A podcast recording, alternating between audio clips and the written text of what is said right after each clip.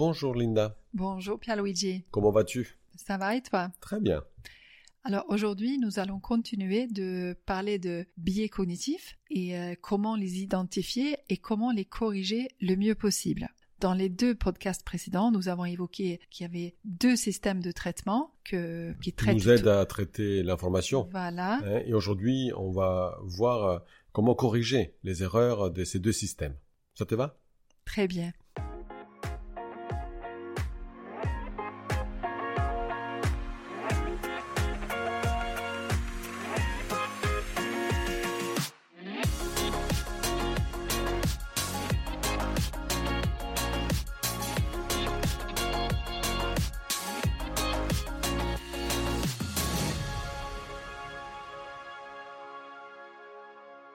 Nous avons évoqué dans un précédent podcast l'existence de deux systèmes de traitement de l'information. Donc, on avait dit qu'il y avait le premier système qui était automatique, rapide, il fait beaucoup d'erreurs. Et après, il y avait un deuxième système qui était analytique, stratégique, donc plus lent et euh, qui demande aussi beaucoup de euh, ressources cognitives. Donc, ces systèmes sont actifs dès que nous sommes éveillés. Donc, euh, il faut savoir que le premier système fonctionne automatiquement, donc il se déclenche automatiquement, alors que le deuxième, il est installé dans un mode de fonctionnement minimal. Donc, c'est-à-dire que nous n'utilisons qu'une petite proportion de ses capacités. Alors, puisque le système automatique, il traite automatiquement les informations, mais il émet constamment des suggestions pour l'autre système. Donc c'est ce qu'on appelle euh, impression, intuition, sentiment, impulsion ou même émotion. Donc par conséquent, euh, si elles sont approuvées par le système euh, lent et stratégique analytique, bah alors les impressions et les intuitions se transforment en conviction et donc et les impulsions en action délibérée. Très bien, Linda. Et, puisque nous faisons beaucoup d'erreurs, euh, dans quelle mesure le système 2, le stratégique, surveille-t-il les suggestions du système 1 Alors, réfléchissons par exemple à un problème. Et on va voir euh, dans quelle mesure le système 2 parfois euh, se trompe, se fait un peu avoir par les intuitions du système 1. Alors, une raquette de ping-pong et sa balle coûtent 21 euros. Sachant que la raquette coûte 20 euros de plus que la balle. Combien coûte la balle? Ben, Je dirais un euro. oui, en effet, c'est la première réponse euh, intuitive. Alors, si euh, vous pensez aussi un euro, on peut, on peut conclure que le système 2 a approuvé une réponse intuitive et que vous auriez pu rejeter avec un minimum d'effort. En effet, la balle coûte 50 centimes. Donc tu veux dire que j'ai pas fait beaucoup d'efforts pour répondre à cette question? Tu as suivi ton instinct, voilà. Beaucoup de gens sont trop sûrs d'eux, ont une trop grande foi dans leur euh, intuition. Alors, prenons maintenant un, autre exemple. Euh, il s'agit plutôt d'un argumentaire logique. Alors, déterminez aussi vite que vous pouvez si cet argument est valide sous le plan logique. Par exemple, toutes les roses sont des fleurs, certaines fleurs fanent vite, donc certaines roses fanent vite. Êtes-vous d'accord avec cette conclusion que certaines roses fanent vite? Ben non. Là, j'ai pas besoin de beaucoup d'efforts pour dire que toutes les roses fanent vite. Non. Qu'est-ce que tu racontes? Euh, Pas du tout. La plupart des étudiants pensent que ce syllogisme est vrai, mais l'argument est biaisé puisqu'il est possible qu'il n'y ait aucune rose parmi les fleurs qui fanent vite. Donc, euh, ce qui arrive, c'est qu'on a une intuition, ça passe au niveau du système 2 qui valide et on argumente en fait euh, l'erreur. Hein, et on trouve des explications pour dire que les, euh, toutes les roses ou les roses fanent vite. Alors, quand les gens pensent qu'une conclusion est vraie, ils sont tout à fait enclins à croire des arguments qui semblent l'étayer, même quand ces arguments sont erronés. Donc si le système automatique et rapide est impliqué, la conclusion, elle vient d'abord et euh, éventuellement les arguments euh, contre euh, ensuite. Oui, tout à fait. En fait, il y a une intuition et qu'on va valider avec des arguments. Avec la réflexion, avec euh, oui, de faux arguments. euh, On cherche à justifier en fait l'intuition.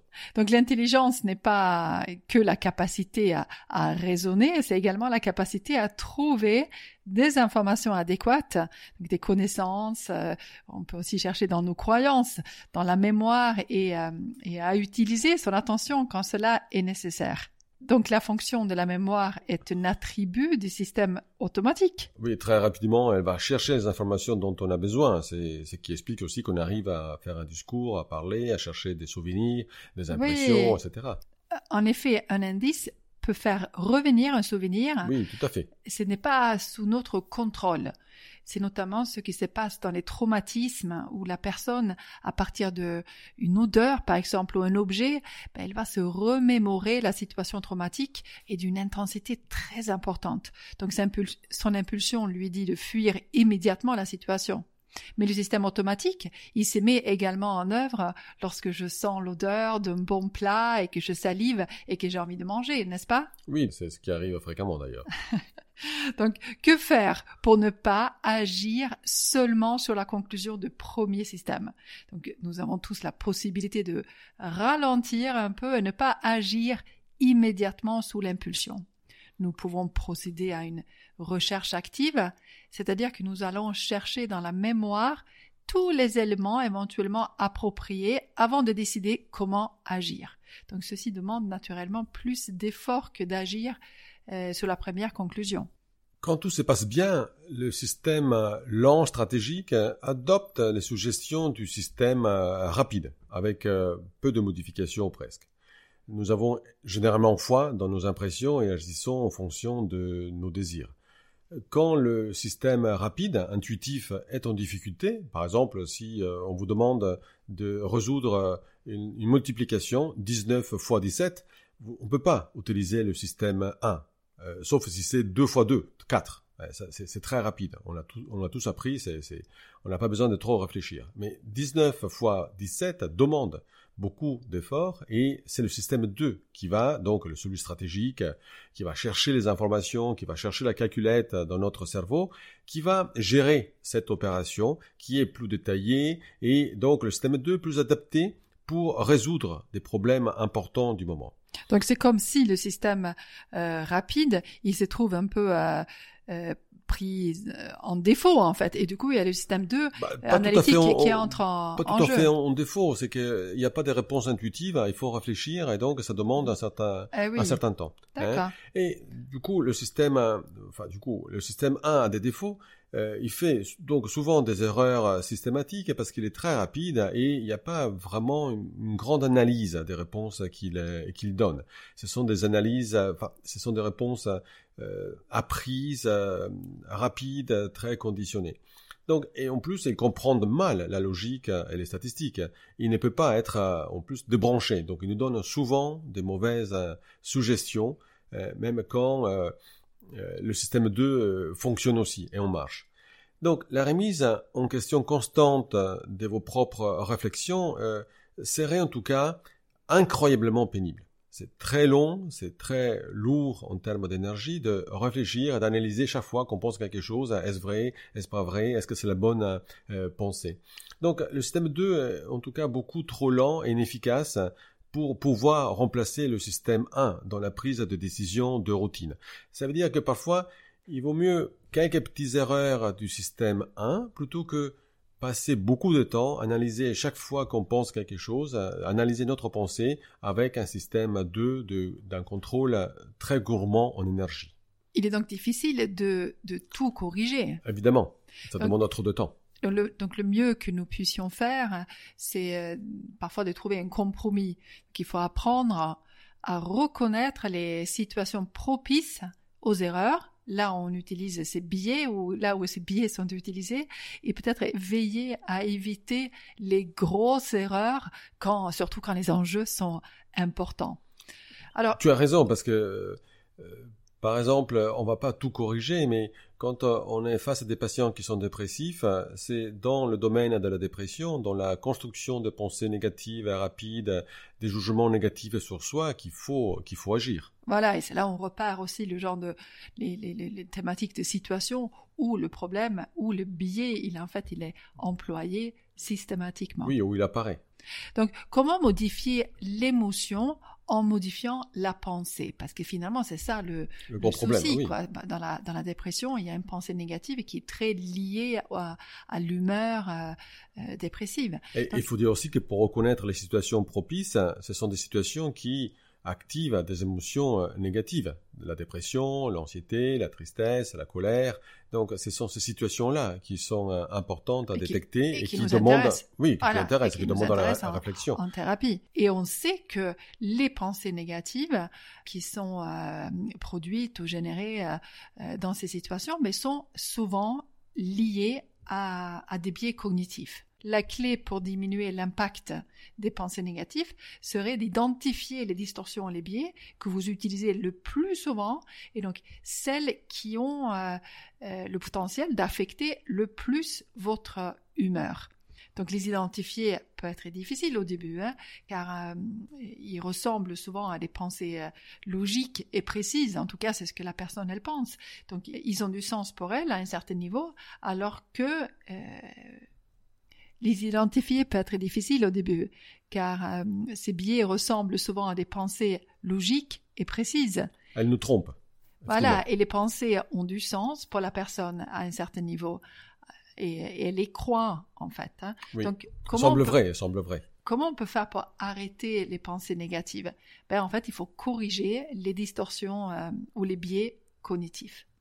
Oui, on peut procéder par étapes. D'abord, comme on l'a déjà évoqué, il faut identifier les pensées dysfonctionnelles et les erreurs de logique.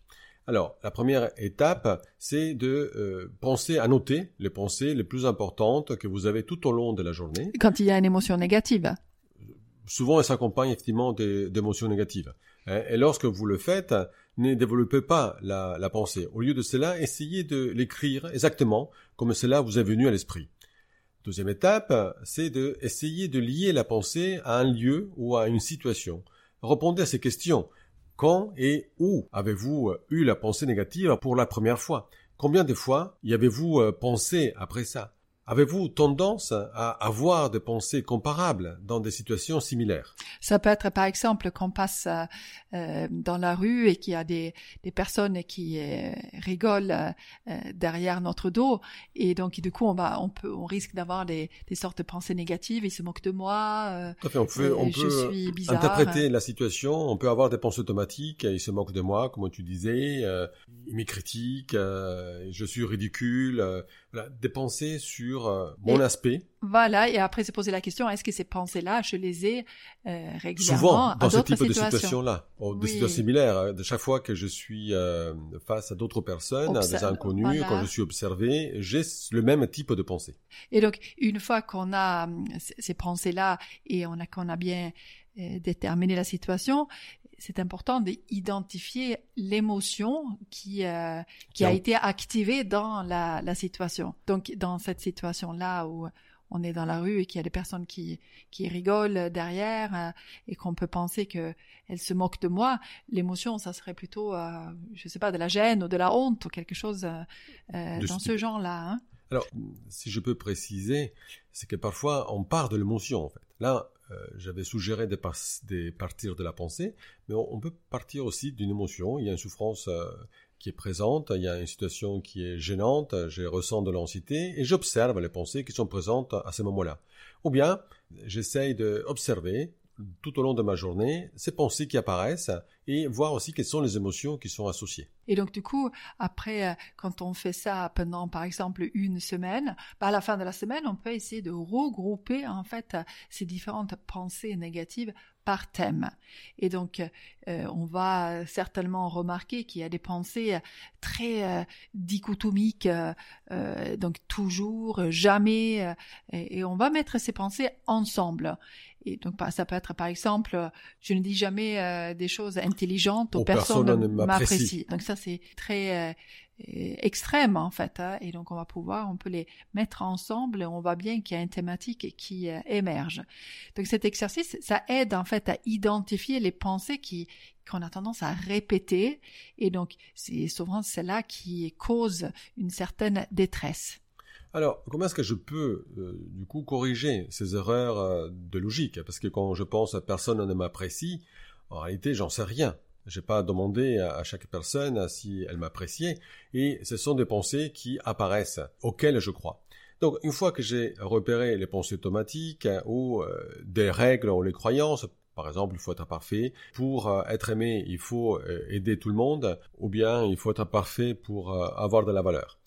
Alors, une fois que j'ai déterminé ces pensées qui sont écrites sur mon papier, je commence par exemple à examiner les preuves que je peux avoir. Euh, par exemple, prenons la pensée euh, personne ne m'apprécie. Je vais chercher les pour et contre cette pensée. Quelles sont les preuves Donc les faits visibles et non pas mes interprétations naturellement pour ou contre cette, euh, pensée, cette croyance? Prenons par exemple une personne, une, une patiente que j'ai rencontrée il y a quelques temps qui euh, s'est plaint de ne pas être euh, aimée au travail, de ne pas être euh, appréciée. Donc elle a l'idée que tout le monde la critique et, tout le monde lui en veut. Alors on a cherché les pour et, et contre et finalement pour la croyance qu'elle n'est pas aimée par ses collègues, c'est que une fois dans la semaine, les collègues vont manger sans elle.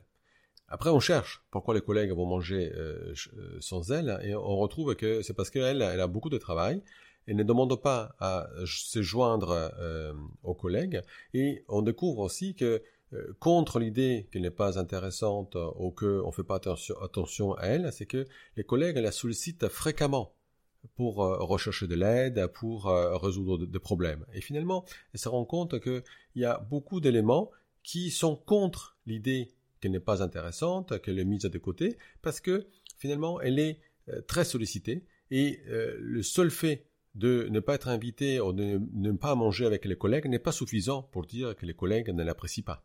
Oui, donc du coup, on peut dire qu'elle croit peut-être un peu moins après avoir fait euh, cette... Ben, quand elle se rend compte en fait que sa croyance est basée sur quelques éléments et qu'il y en a plein d'autres qui euh, s'opposent à cette croyance et qui montrent le contraire, elle est euh, obligée d'accepter aussi les preuves euh, contre la croyance. Et donc, la, la, croyance, mes collègues ne s'occupent pas de moi ou je suis, je suis pas intéressante, devient finalement mes collègues peuvent aussi aller manger ensemble parce que je suis trop occupé et elles me sollicitent fréquemment quand elles ont besoin d'aide. Oui, c'est une bonne technique, euh, cette euh, euh, technique de pour et contre. Une autre technique que j'utilise souvent, c'est celle de faire changer de rôle à la personne. Donc ça peut être de poser la question, mais comment réagirez-vous avec votre ami dans la même situation que, que vous? Ça peut être de, de demander, par exemple, imaginez que votre ami, elle, il se dit ce que vous vous dites, je ne réussis jamais rien ou je suis pas à la hauteur. Qu'est-ce que vous diriez à votre ami pour l'aider à ne pas se sentir si triste ou aussi anxieux? Changer de rôle de cette manière permet de changer de perspective. Cela peut aider à rationaliser les pensées négatives, à les remplacer par d'autres pensées plus euh, réalistes et optimistes. Ensuite, il y a une autre euh, technique, c'est de tester le raisonnement émotionnel. Parfois, on a des interprétations et je me pose la question, est-ce que mon interprétation est basée sur des impressions, sur des intuitions ou sur des faits réels? Cette idée, c'est de dépasser je crois, parce que je ressens des choses et pas parce qu'il y a des faits qui me le montrent réellement. Donc c'est de dépasser en fait le système euh, rapide pour euh, se pousser un peu à aller dans le système analytique. Tout à fait. Je, critique un peu cette suggestion euh, immédiate d'avoir, de connaître l'autre personne, de savoir quelle est sa personnalité, de pouvoir prévoir le futur sans, sans faits, sans éléments. ensuite, il y a une autre technique qu'on appelle avantage et inconvénient de la croyance ou de la règle. C'est-à-dire que je cherche les avantages ou les inconvénients de ma croyance profonde. Par exemple, il faut être parfait ou euh, tout doit être parfaitement euh, réalisé. Qu'est-ce que je gagne ou je perds à vouloir respecter cette règle-là? Donc prenez euh, toujours cette pensée-là, il faut être parfait, par exemple, et identifiez et réfléchissez aux avantages, aux inconvénients qu'elle vous offre. Demandez-vous comment cette pensée m'aide-t-elle? Et en quoi me fait-elle euh, du mal? Si vous trouvez que certaines de ces pensées vous font plus de mal que de bien, il vous sera peut-être plus facile de les combattre. Il y a une autre technique qui est celle de euh, demander au patient quelle est la conséquence, donc la pire conséquence de cette pensée négative qu'il peut avoir. Donc, j'ai euh, été avec une, une patiente euh, l'autre jour qui souffre beaucoup d'indécision. Donc, elle a une grande peur de, de prendre les décisions. Elle a souvent la pensée automatique qui apparaît où elle s'est dit ah je prends toujours des mauvaises décisions. du coup, c'était euh, relatif à une situation bien spécifique. Et donc, on se demandait mais quelle est la pire chose, la, conséquence de prendre une, mauvaise décision dans cette situation. Et en fait, donc euh, la personne elle va réfléchir, mais quelle est la, pire conséquence? Et en fait, ça revient un peu aussi à s'exposer au pire. Et ça, ça peut après faire l'objet de exercices d'exposition pour euh, pour le patient. Et, des fois, ça peut aussi euh, faire en sorte euh, que le patient, en fait, il se rend compte que ben, finalement, c'est pas si grave, quoi. Le pire qui pourrait arriver, euh, si la pensée était vraie, ben, finalement, c'est pas, c'est pas très très grave pour pour lui. Donc après, on a aussi les pensées alternatives. Donc c'est aider le patient à faire émerger les pensées alternatives à sa pensée euh, automatique et négative qui apparaît à chaque fois. Et donc c'est de, lui demander, mais est-ce qu'il n'y a pas d'autre manière de voir les choses? Donc on va essayer de reformuler des pensées alternatives plus réalistes. Celle-là pourrait être, euh, par exemple, quelqu'un qui a mal à la tête, et donc du coup, il a la pensée automatique. Oh, j'ai une tumeur euh, au cerveau. Donc nous pourrions faire émerger des, pensées alternatives à cette situation-là. Par exemple, euh, ça pourrait être une pensée euh, telle que j'ai mal à la tête, c'est parce que je suis fatigué, ou euh, j'ai mal à la tête parce que je couvre une grippe, ou que je ne me suis pas assez hydraté. Donc en fait, on voit qu'il y a plein de possibilités d'autres que j'ai une tumeur. Donc ces pensées alternatives permettent en effet de d'assouplir le lien qui se fait euh, directement avec la, la pensée euh, catastrophique et ça permet aussi donc aux, patients d'envisager qu'il y a d'autres possibilités. Une autre euh, technique qu'on va utiliser, c'est celle de remettre en question l'étiquetage. Donc c'est cette tendance qu'on peut avoir à mettre des étiquettes sur les personnes ou sur les, les situations. Et donc euh, on va identifier les catégories de pensées négatives et vous remarquerez qu'ils sont souvent accompagnés d'étiquettes. je suis en échec où les gens ne sont pas fiables ou je suis quelqu'un d'ennuyeux. Donc ce sont des exemples hein. et il faut défaire l'étiquette de ça parce que l'étiquette c'est trop strict et c'est pas vrai dans tous les cas et donc on va faire émerger des exemples qui euh, contredisent en fait cette étiquette cette euh, généralisation. Donc nous savons très bien que ces étiquettes ne s'appliquent pas à la personne ou à toutes les personnes dans, son, dans, dans leur ensemble, mais qu'à des difficultés euh, précises. Donc quelqu'un peut, par exemple, perdre son emploi et il va pas, c'est pas pour autant qu'il va recevoir une étiquette d'échec total. Un autre biais qu'il faut euh, de jouer, c'est la surgénéralisation. Donc il faut éviter de généraliser ou de surgénéraliser. Alors, les distorsions cognitives comme la généralisation excessive ou la pensée noire ou blanche peuvent vous amener à prendre un incident négatif et à l'appliquer à tout et à tout le monde. Par exemple, euh, dire que quelque chose n'est pas euh, exact ne signifie pas que tout ce que vous dites est, inexact. Euh, si vous apprenez à identifier la différence, vous pouvez cadrer n'importe quelle situation dans votre esprit. La technique des trois opposés peut aider. C'est quoi cette technique des trois opposés? Chaque fois que vous retrouvez un généralisé, pensez à trois opposés à la situation. Par exemple, lorsque vous pensez je n'ai fait jamais rien de bien, envisagez de porter votre attention sur l'identification mentale des trois scénarios dans lesquels vous avez été précis, efficace ou euh, réussi. Enfin, il y a éviter les inférences arbitraires, c'est-à-dire tirer des conclusions sans preuve. Alors, nous sommes euh, presque euh, certains que vous ne pouvez pas lire euh, dans les pensées, mais dans de nombreuses circonstances, vous pouvez agir en pensée comme si vous le faites. Pour cette raison, il est peut-être judicieux de faire une vérification de la réalité avant de tirer des conclusions actives. Cela peut commencer par interroger les autres au, sujet qui vous inquiète. Par exemple, au lieu de supposer que votre partenaire se désintéresse de vous, vous pouvez en fait lui demander si c'est le cas. Si vous préférez être euh, moins direct, vous pouvez lui poser des questions sur ce qu'il ressent, comment, se passe sa journée, ou s'il va bien. Lorsque vous faites cela, il est fort probable que vous trouviez des preuves du contraire de votre distorsion cognitive. Euh, bien sûr, un aspect euh, essentiel de cet exercice est de croire ce que les gens vous disent. Alors, vous pouvez également interroger d'autres personnes sur des situations. Par exemple, si vous sentez que votre partenaire se désintéresse de vous parce que vous vous êtes disputé cette semaine, vous pouvez demander à vos amis ce qu'ils en pensent. Il est possible qu'une fois que vous confirmez que d'autres couples se disputent également, votre schéma de pensée commence à perdre du terrain. En d'autres termes, euh, explorer les expériences et les opinions d'autres personnes peut vous aider à identifier ces schémas de pensée négatifs qui ne sont pas basés sur, euh, sur des faits.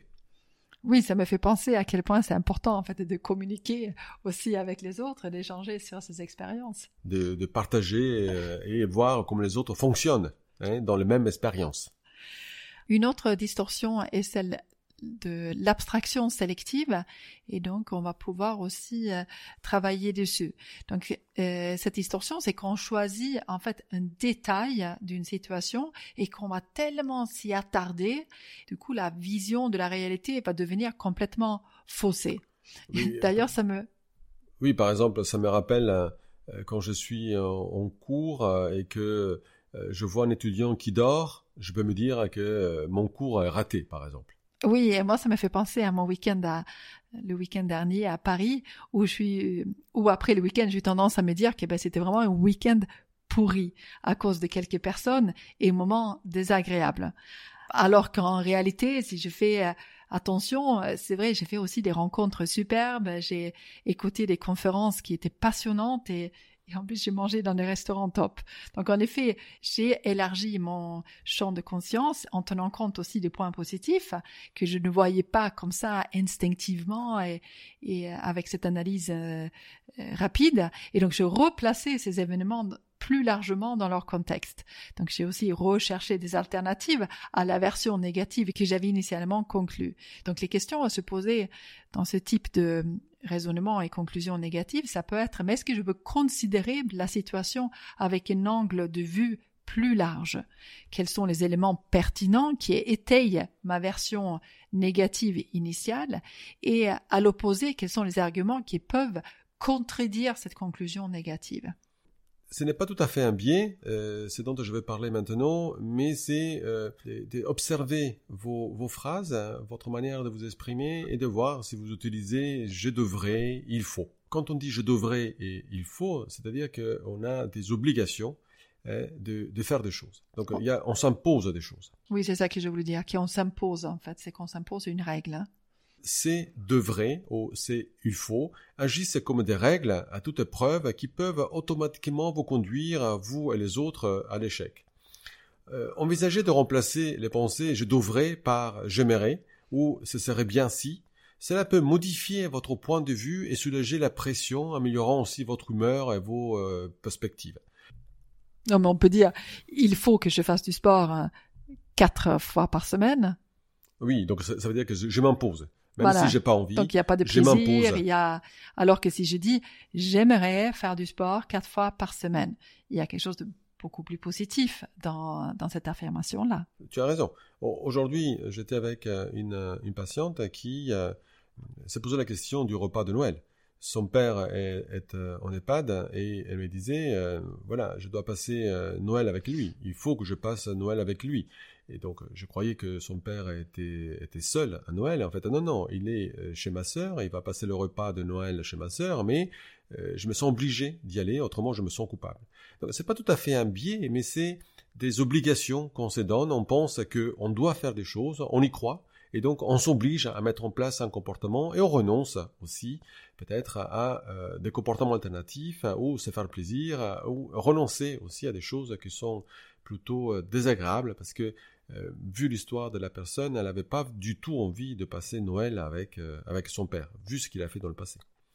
Voilà. Donc peut-être que là, on a fait le tour de pas mal de, de biais cognitifs. On a suggéré quelques questions pour chaque biais qu'on devrait se poser pour essayer d'identifier une autre manière de penser et de commencer à rendre automatique une autre manière de penser. Alors, ce qu'il faut peut-être, et là il faut euh, dire, c'est que c'est pas parce que vous pensez, vous trouvez une pensée alternative que euh, le biais cognitif il va plus se présenter ou que votre pensée alternative va être intégrée dans votre vie de tous les jours pour y arriver, il faut qu'il y ait une répétition. C'est-à-dire que vous vous entraîniez à chercher des pensées alternatives ou à réfléchir pour et contre ma, ma croyance, prendre la distance par rapport à vos, pensées, vous mettre dans la tête euh, de l'autre, chercher avantages et inconvénients de vos règles de, que vous vous imposez. La thérapie, ce n'est pas simplement euh, trouver une solution à un moment donné, en une bonne pensée à un moment donné,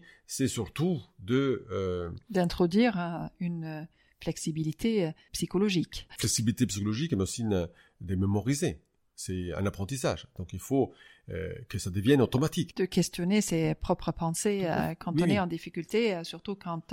oui, parce que réfléchir, c'est chaque fois il faut réfléchir, ça demande beaucoup d'énergie. Et là, ce qui est important, c'est que on a réfléchi, on a trouvé la pensée alternative, de cela répéter, de ne pas l'oublier, euh, répéter aussi ces types d'opérations, parce que c'est pas simple, c'est pas une fois qu'on va changer, et petit à petit, ça devient automatique, et ça devient presque... Oui, en fait, c'est une sorte de, voilà, on apprend à se distancier par rapport à, au contenu cognitif pour... Euh, et ça devient automatique après. Oui. Nous arrivons à la fin de, de cet épisode. Et donc c'est le dernier dans la série euh, sur les biais cognitifs et le dernier épisode de, cette année. Donc Pierre-Luigi, je te remercie pour euh, toutes euh, ces informations et, tout ce qu'on a appris sur les biais cognitifs. Je serai très contente de te retrouver en janvier 2022. Merci Linda. Merci pour cette année, pour tous ces épisodes que nous avons pu faire. Je pense que c'est le 37e. Et nous allons reprendre en janvier euh, sur d'autres thématiques euh, et euh, à continuer à essayer d'apprendre et de transmettre ce que nous apprenons. On vous souhaite bonne fête à tout le monde, à tous nos auditeurs. Bonne fête à tout le monde, bonne fin d'année et à la prochaine. Ciao.